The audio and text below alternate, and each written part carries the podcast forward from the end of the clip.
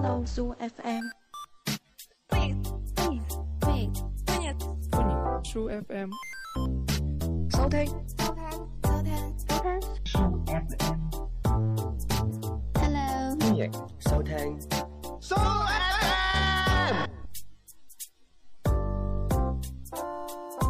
Hello，歡迎收聽 Soo FM，我係你嘅節目主持人大等。我係貓屎啊係，啦，大家有冇發覺咧？今期又唔係咩大國行啊、咁下嗰啲咧。係係啊，啦。對上兩期咧，又話啲咩特備咩突發事件喎、你，啊所以你錄唔到節目啊，係嘛？係啊，點解咁衰咧？貓屎你咁多突發事件，係啊，因為啊懶人屎尿多，係啊，突然間急屎就啊，肯定想唱歌。係啊，錄嗰陣時突然間急屎啊，係啦。咁咧，即係點解今期又係冇泰國行嘅咧？啊咁因為咧泰國行啊，啊行得滯 啊，真係唔好搞啦，啊因為指唔到行啊，所以咧泰國行行下咧可能會誒、呃遙遙遙無期 嘅，或者有朝一日再去多呃誒呢、個泰國一次，或者啊泰國行可以指有個方法指到行咧，嗯就可能會繼續錄嘅。啊，即係暫時都唔唔知有冇噶啦，誒唔係都唔係㗎，但我能夠保證近呢十年唔錄住 咯。係啊。我十年大計都上到啦係，啦嗰陣時都話唔錄㗎，醫講一講生上一期先，點解上一期無啦啦有期咁嘅嘢嘅咧？啊，話說呢一期咧，係我哋好久好久好久之前已經錄咗噶啦，係啊，一直係冇放出嚟嘅，嗯，因為誒、呃我聽完我唔知嗰期自己講乜嗰嗰期就係去年七月份啊嘛。嚇，啊鬼節當日錄嘅，九個月㗎啦成，咁就講下大計咯，即係我哋 s FM 往後呢嘅啲點樣職業發展啊，係啊規劃啊啊，上市嘅呢個籌備階係段，啊嘅一啲從呢個打出國外到呢個國際化啊，即係點樣將我哋電台打到全球嘅人都知啊，下一步啊，直頭係想打上太空 啦，教啊啲外星人喺度做手勢啦，豎中指咁啦。即係大家有聽會唔會覺得上一期會誒、呃好好好奇怪，即係好突然，係咯無啦 啦嗰個片頭啊，啊，係以前舊嗰個片頭嚟啊嘛，仲有片尾添， 等大家懷念一下 啊跟住啲公眾號啊啲全部一嚿嘅， 係啊，但係點解你唔剪咗佢嘅？啊唔我唔識剪 啊嘛，唔係啊啩我？我唔剪好簡單嘅啫喎，係咩我一秒鐘就教到你，我唔識字剪攞攞咯，個手出嚟嗱剪。剪係啦，差佢 百分之你都知噶啦。係啦，咁今期誒、呃又係一個好特別嘅一期啦。咁其實咩叫特別咧？就係、啊其實期期正常，其中一期特別就叫特別啦。係啊而家連續三期都特別，咁係咪會呢期話特別係咪其實正常翻咧？咁因為依期呢段時間都比較都特幾特別別啊個時間呢啲特別時期就係啊肯定誒、呃、錄翻啲特別嘢係啦，啊即係好似啲女仔嘅特別時期啊，就會就會嚟啲猛特別咁嘢啊洗頭啊、食辣嘢啦。啊 即係即係點啊？不屈不撓啊嘛！即係你要嚟，我就要誒點咧？妥協你㗎啦！係咯，我同你鬥爭到底，你又唔俾食辣嘢就食，你又唔俾洗頭，係咁衝個頭，經行街經過見水龍頭都要都衝伸個頭過去衝啊！係啦，咁今期有幾特別咧？又係講一啲冇 point 嘅嘢。係啊，係話說咧，今日晏晝咧，誒呢個工作室啊，啊係啦，大家唔好問誒咩工作室啦，總之有個 studio 咁啊。係啊，誒、我唔通我話俾你聽，張學友嚟呢度錄音唱歌就係啊呢個 studio 咩啊？Michael Jackson 都曾經喺度揞住個褲浪拉鏈位喺度跳呢、個係啊誒 moonwalk 㗎，係啊。咁所以誒啲錄音室嗰唔係唔係呢啲 studio 嗰啲嘢就低調少少。總之啊 studio 今日翻到嚟，誒、其中一一一盞燈唔着啊！嗯，咁啊，第一反應你會有咩反應啊咧？如果唔着，唔着啊其，中一盞燈係啊，唔着咪開翻個電掣，即係拍翻着佢咯，係啦，諗住拍翻着佢啦，但係啊你發覺個電掣，誒、哎原來係處於開咗個狀態，但係係啊佢唔着喎。嗯，咁第二反應你係點咧？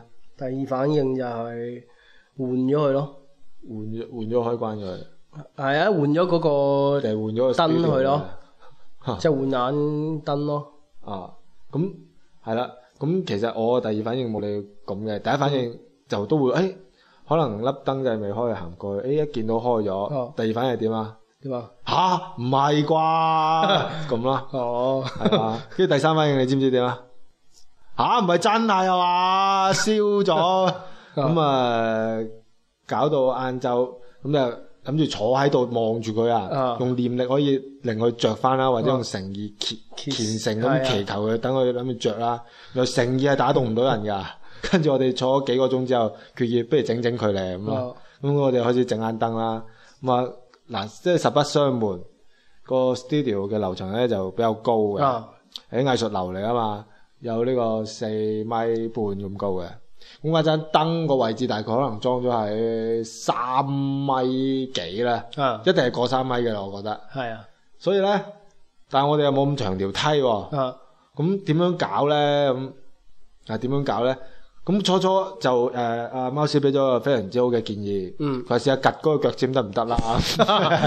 咁當然我都趌高咗嘅啊，跟住我話誒都爭少少咁咯哦， 跟住阿貓屎貓屎就誒等我嚟啦，佢跳咁咯 哦，誒跳跳爛咗幾塊街磚之後咧，就覺得不如實際啲啦，攞啲台台凳凳冧埋佢，跟住爬上去睇啦。啊咁結果我哋誒、呃上去嗰、個嗰套設備咧就係點咧？一張茶機，一張喺而家買嘅茶機，系啊，可以去而家買到噶，係啦。誒，張張茶機有重點要講一嗯講嘅，就係咧而家嘅一啲茶機咧，即係好多時其實而家用嘅木咧係咩木咧啊？就係一啲叫木糠渣啊壓成嘅一啲木板。咁嗯係點嘅咧？嗱，即係就係簡單啲嚟講咧，就係實木嘅木咧就好硬淨嘅，哦好難去即係你嘴抹成日坐啊都唔會攣或者變形嘅，係或者就簡直唔會斷添啦。但係木糠渣咧就好容易變形嘅。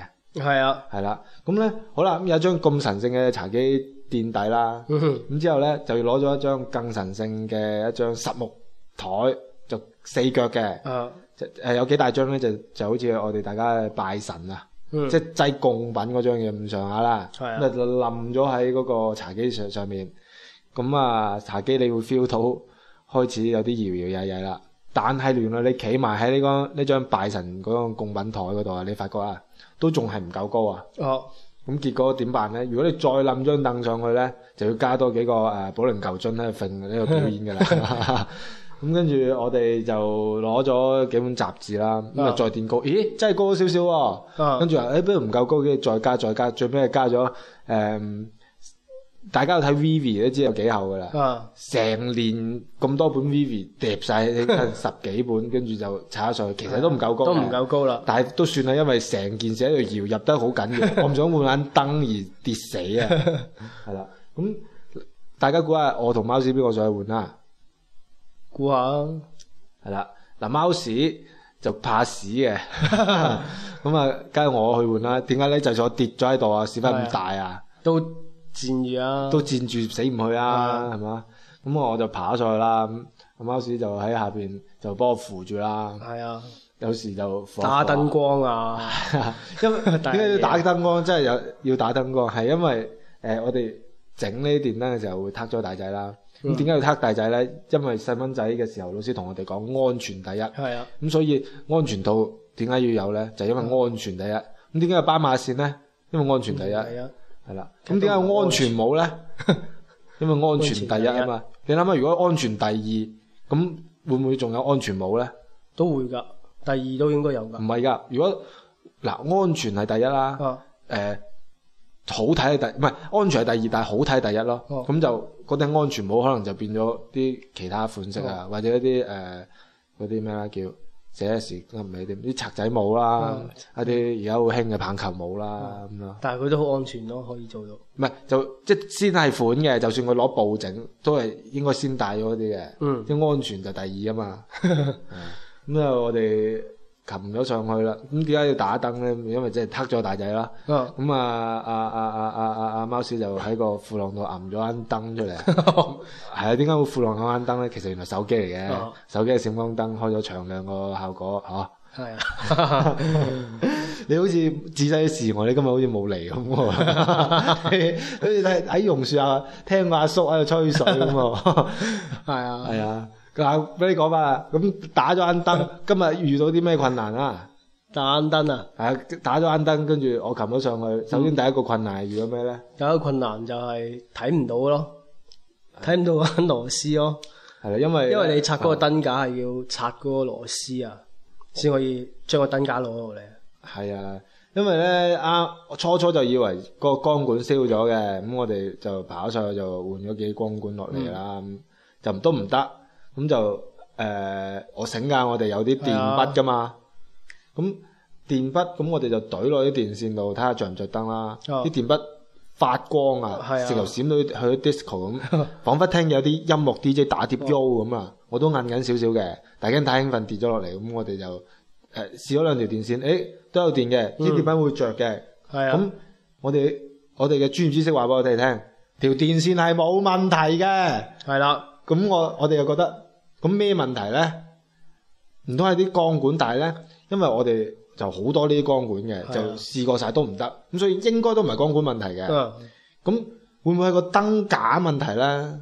咁我哋就成，於是乎咧就就諗住成個燈架真係換咗佢啦。咁、嗯換嘅時候就好似啱啱貓師話，誒、拆螺絲真係好麻煩，因為首先唔夠高啊。係第二咧，嗰啲螺絲設計緊燈嗰個人咧，可能好中意捉迷藏噶。嗯螺絲嗰個位咧係好難揾，而且咧前面仲有塊鐵鐵片阻住你手去懟嗰個螺絲批落去，係啦啊擰一粒螺絲噶，係唔知點解， 即即係係佢佢設計係咁嘅。佢個設計就啊係咁啦係，捉迷藏咁嘅。誒、咁我哋就總之千斤千辛萬苦就將嗰粒螺絲夾硬扯咗出嚟，咁就拆咗個燈架落嚟啦啊。於是乎我哋就有一個誒好耐冇用嘅燈架，咁我有個紙皮箱就拆咗出嚟，咁啊就裝翻。咁啊當然裝嘅時候咧，又係好好煩嘅，因為又係見唔到粒螺絲嘅關係咧。咁我就又搞咗好耐先上上到啦，咁咁就將哇醒啦，將一條零線同火線啊，大家係咪覺得好勁咧？係啊，係咩嚟嘅咧？嗱，呢啲嘢要學噶嘛，係咪話俾你聽係啊識㗎啦。 咁所以相關嘅知識咧，就可以睇去去，即係好簡單。如果你想了了解零線同火線係乜嘢咧，就可以去圖書館買買本五百幾嘅電工呢個教程睇下嘅。 係啊，你睇完應該就會識㗎啦。係啊識咗就同我講翻，因為我有嘢問翻你，因為我唔識啊。咁就將兩條線就接落去呢、個誒、呃、電燈嘅另外兩條線嗰度啦。咁、嗯就應該會着㗎啦嚇。係因為點解咧？條電線係有電嘅，嗯，係啦。我個燈架換咗嘅，因為呢個全新嘅燈架嚟嘅，係啊，換咗新嘅。誒、接咗，跟住就裝咗眼燈光管上去，跟住我我哋就整好啲興奮。啊開光儀式啦。係啦即係開光儀式，大家都知係點㗎啦，好多。好多嗰啲誒工頭佬啊，圍住個磚佛啊，喺嗯度審米啊，跟住喺度念經咪啦咪啦咪啦，咁咪嚟開光噶嘛啊，啲佛啲佛子都咁開光噶係嘛啊。咁當然我哋嘅程序會簡單少少，誒、有幾簡單咧，就數咗三聲，一二三就開 啦咁啊咁啊真係開咗個個個光管，其成間 studio 嘅燈開晒，就係嗰嗰個位又係冇開嘅，嗯點拍都唔開。嗯，直頭有時我咪拍下嗰個電線，又拍下支光管，又拍個燈架，佢都唔開因為以前啲電視啊啊！冇信號啊，即係喳喳嗰陣時咧，拍下佢，誒又有畫面有返嚟㗎嘛㗎嘛，係啊， 但係都唔得嘅話，我啱啱都做咗一個我覺得都幾驚人嘅舉動， 喝佢， 諗住嚇佢翻嚟，係啊嚇着佢啊嘛。佢會着啊係嘛，啊，即係有陣時你唔醒嚇咁啊醒啊嘛嗯。我見我即係啲電流好似我唔夠，諗住嚇一嚇佢等佢 咁啊着咗啊都唔得。啊冇計啦，咁、因為、個嗰、個燈架就新嘅，嗯咁就佢又唔得，嗯咁、個電線又有電嘅都唔得，啊咁但係我哋係唔會放棄嘅，係咯，點解呢？因為放棄啊，你會俾人拉㗎，點點解解？因為呢，人哋啲小車擠喺度，係啊你無啦啦走去放咗人放氣棄，阿係啊 Sir 咪拉你咯。係啊啦，係啦，咁所以我哋係唔會放棄嘅。咁我哋就點呢？就覺得，誒、個燈架雖然係新嘅啫，係啊，咁我哋我覺得肯定係操作上問題咯，係啦，但係我哋又唔敢肯定個燈架係咪真係用到嘅，嗯因為買咗新就擠咗喺度冇用過嘅。嗯，於是乎咧，我哋去咗就一一個位嘅拆咗原本另外一個可嗯以用嘅燈係架原，本已經用緊嘅燈架係就拆咗過嚟喺度試，咁就一一連串又啊搖搖入入嗰啲燈 架有一紮嗰啲雜無數誌次啊上上落落啊上啊，咗去啊，跟住又擰螺絲擰到手指甲都爆啊，嗯跟住又成 又打燈又成咁嘅，又係開光儀式啊，又唔得，又係唔得。點解咧？係點解咧？咁即係最終我哋揾到兩個原因嘅，係啦，一個咧就係肯定係擰嗰度出咗問題啦，係啦，即係即係既然啊咧，硬件冇問題，肯定係操作係啦，問題啊嘛，即係領乜嘢咧？就係原來將嗰條電線，係啊即係火線同零線領落去擰落嗰個變壓器嗰兩條線嗰嗰度，嗯係啦，嗰度，個連接位，係啦係啦。可能即係領得唔好啊，係即因為係我哋參考咗之前可以用嗰啲啊，嗰啲燈架咧，人哋係擰到添嘛，擰到一粒米一粒綠豆咁嘅，就係將佢嗰條線擰擰擰擰擰到粒綠豆，跟住仲要將嗰條好粗嘅銅線，即係嗰條火線，攞個鉗壓住佢，嗯，擰到五實嘅，係係咯，啊，即係我哋就可能冇擰得咁好，所以我就覺得呢度可能通電有問題。係啦，即係諗唔到，即係按我哋常識應該兩條鐵線 係啊掂住就會通電㗎啦係啊嘛咯，點會要擰到好實先得咧？但啊我哋試過好多種方法嗯，譬如試過好似包粽咁樣屈完包粽啦，嗯又好又好似試過綁鞋帶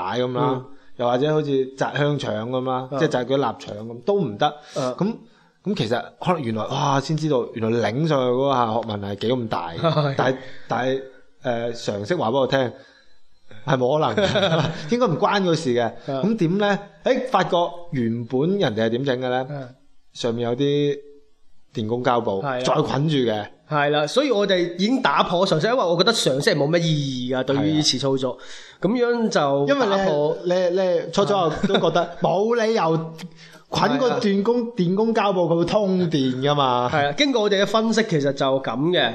你捆個電工膠布落去啊，咁嗰個銅線就絕咗，即係同外界已經隔絕咗嘛，冇空氣啊。裏面係啊，冇空氣，咁就可以保證佢更加好通電啊嘛。係啊，即係隔住咗空氣，可能佢係啊先會通到電嘅。啊即係等於你水喉捆捆啲嗰啲防水膠布落去，捆好多圈，佢唔漏水啦，就係咁嘅道理。係咯，我哋達成咗共識，好，一定係膠布問題，咁啊跑咗去五金鋪買咗成卷膠布過嚟捆啦，捆到好似打拳擊手嗰隻啊手咁咁粗咁厚啦，啊，又開光原色又唔得，嗯跟住我哋開始喺度拗頭啦，嗯究竟咩問題咧？嗯，即係其實老實講，捆電工膠布，我都覺得自己蠢㗎啦， 即係冇計。咁你都要試㗎嘛。跟住嗯最尾仲有一個方法就係、因為咧嗰、個誒燈架前面上面有個蓋嘅，嗰、個蓋係做咩咧？其實咧就係等佢美觀，費檢到入邊嘅電線嘅。嗯但我哋一口咬定一定係嗰個蓋，可能合埋咗，嗯，佢靚咗，所以先開燈，因為佢唔開心啊眼燈。係啊，係啊，你唔靚，即係好老實講，好似你冇着衫，你特登催人出去，係咯人哋怕醜噶嘛。你好啦，你幫我着好晒衫靚，叫人出去，咁咪開心咪着燈咯。係咯，係咯，我都覺得我哋好蠢 噶，但冇辦法啦，喂大佬，電視冇問題，啊燈架換咗三個，光管換咗 N 條噶啦，大佬， 好似做批發咁嘅啲光管多到。跟住撬嗰啲已經撬晒所有方法，而且係啊電工膠布都捆到咁大住啦。綁埋死裂㗎啦，反正都已 經。都唔得，咁一定係嗰個蓋噶啦啊。即係點解？有陣時人哋唔喺度啊，走咗你都要同人冚蓋啊嘛。係啊係啊， 又或者係，我覺得佢係誒，即係安全着想。嗱，你如果唔冚蓋，嗰啲電線暴露喺出邊，一個唔美觀，第二個危險。有危險即係可能設計燈架嗰個嘢咧，就諗住誒安全着想，你冚好個燈架嗰個棘位，你要棘住佢，咁佢先可以通電。係係啦啦，即係諗住咁嘅。係啦，咁我哋都好說服咗自己嘅理性啦， 同埋呢個常識啦， 降低自己嘅智商， 跟住做咗咁嘅行為啦。 最尾個開工儀式係同之前嘅一個結果一樣 啊嘅，跟住真係冇計啦。冇計之餘，我哋就誒喺喺喺喺個 studio 嘅中間就跳咗 part 舞啦哦。即係如果我覺得，點如果解你跳舞呢係呢個開光儀式咧，係攞香檳嚟慶祝嘅話，我我估係應該成箱香檳開晒嗰關燈都係唔着嘅。直頭好似快喺李舒麥加攞冠 軍，係咁肥，肥成街都係，咁係唔着嘅。咁真係冇計嗯啦。咁但係嗰盞嗰盞燈咧，喺個位置咧非常之重要嘅，佢必須一定要着係嘅。啊，咁即係唔着嘅話，會行路會仆死啊！仆死啦！啊，咁點辦咧？咁誒最尾就揾咗個誒水電水電工佬過嚟啦。係啊， 咁嘅稱呼其實都係一個尊重人嘅係啊，形式嚟嘅。即係證明佢專業咯。 即係同你講水電仔，啊你唔專業，喂，藐視你喎！或者係揾咗個人過嚟，咩人啊？求其拉個僆仔入嚟啊？係啦唔。得噶嘛，肯定係水電工唔係係嘛？你飲水電工都唔好嘅，即係話人哋年紀大，誒公啊公啊哦咁，所以我哋係水電工佬，啊即係都冇咁大，但即係係老佢又係啊唔會好似僆仔冇經驗，係啦有經驗，但係佢又仲其實又唔係好老，係係啦，啊，其實尊重係一個稱呼嚟係嘅，啊所以第日見到人哋司機可以點講啊？司機佬咯，係啊，司機佬啦，廚房啦，廚房佬，廚房佬啦，賣菜嗰個咧，賣菜嗰個，青瓜佬啦，青瓜佬蘿蔔蘿蔔佬啦。啊賣魚佬啊，豬肉佬啊，所以老係一個讚美人嘅詞嚟嘅。咁我哋又揾到個即係話你專業嘅意思，係啊同埋你唔係好老又有經驗。有經驗。哇！呢個真係， 咁我哋最尾點咧？揾咗個水電工過揾嚟，咗個水電工具咪睇咯，佢好犀利嘅喎，佢唔使拍大掣嘅喎，係啊佢好似比卡超咁，佢唔驚嘅見佢話。佢話佢唔死嘅，系啊，即係個意思就係你嗰啲行慣鋼線嗰啲人係唔使攬安全繩噶，係啊照行噶嘛，喺幾千米高空，即係佢就係咁意思咯，即係佢但專係業一個幾千米高空行到一半，個急屎都可以踎喺度屙完屎繼續行 啊！係啊，即係我覺得專業啲人係唔怕，即係你搞開電嗰啲人唔怕電噶嘛， 啊，跟住咧，跟住就搞啦。我見佢都係咁樣，又試下啲有冇電，跟住又睇下有冇領啊。但係佢睇兩下，佢就知個問題噶咯佢用咗大概可能五分鐘到啦，喎。五分鐘到。就 check 咗個誒問題喺度。我哋用咗三個鐘嘅都根唔源知嘅問題，佢用咗五分鐘。你諗都諗唔到啊！原來條電線問題係啊，啊即係哇，點解兩條線攞電筆 check 過，佢都着晒燈啊？係嗰條主線嘅一個位嗰度有問題，係啦，嗰至於咩要問題拆開啲線槽嘅，你諗下，你會諗諗到喺嗰 度啊？係啊。即係你你即係你點會覺得有問題咧？係咯咁你就好好奇咁問下電工佬啦嗯。咁點解嘅？跟住佢同你講嗰佢同你兩條講咗火線嚟㗎係啊！即係本來眼燈係裝得好地地一條零舍一條火線啊，點解變咗兩條火線嘅咧？會唔會夜晚小偷入嚟特登幫我錯裝咗咧？跟住佢同啊啊即係會唔定會唔會係即係整電線嗰陣時啊，個裝修佬火滾咧，就要兩條火線啊啦，啊係啦，好咗佢冇食荔枝 咋？買粒荔枝幾把火啊？幾把火，哦三把火啊 屋！都燒埋你。係啊！ 咁原來條電線問題係啦係。啊，咁我就問佢，即係我抱住好學嘅態度問係啦佢啦。問咗一句咁點解會冇零線咧？佢答咗一句非常係經之典金句，啱好嘅，啱已經引用咗一次㗎啦。係啊，佢發咗一句非常之好嘅語語誒語句啦。係啊。佢同你講都係你講翻， 佢係呢啲要學㗎，僆仔係講你又識㗎。，啊，唔係講你係識嘅啊，要學嘅。跟住貓屎喺個碌頭喊，唔敢繼續問。即係如果你都我，如果你都識呢樣嘢咧，佢係識跳歌啊，唔係識識唱歌㗎啦，咁樣係 啊，啊，係啦。咁既然講咗一句咁專業嘅嘢啦啊，咁我哋就冇理佢啦。總之佢用咗大五分鐘就幫你搞翻掂啦。啊咁所以去到最尾咧，我哋得出咗一句嘢，一句嘢就係就咧係有陣時即係專業同業餘嘅區別係咩啊？嗯區別就係係一個 professional，一個 not professional 啦。哦 OK，就啊係咁啦，個主要區別。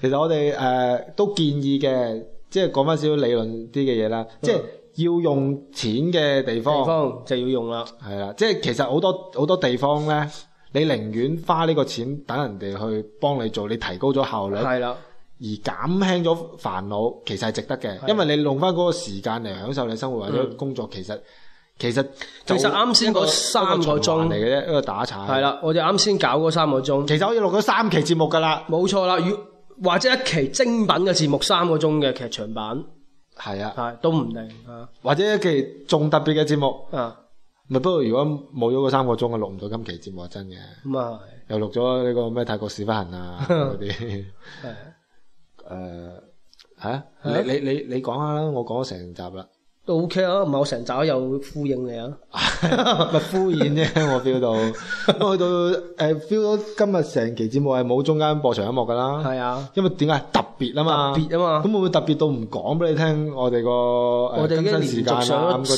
三期特別節目噶啦，都好特別真 係噶，唔知特 別啦，我自己都驚訝。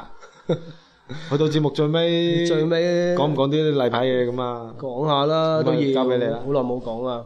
例牌嘢就係公眾號啊，我哋嘅公眾號 I D 就係 S O O F M，微博就係 S O O F M 啦。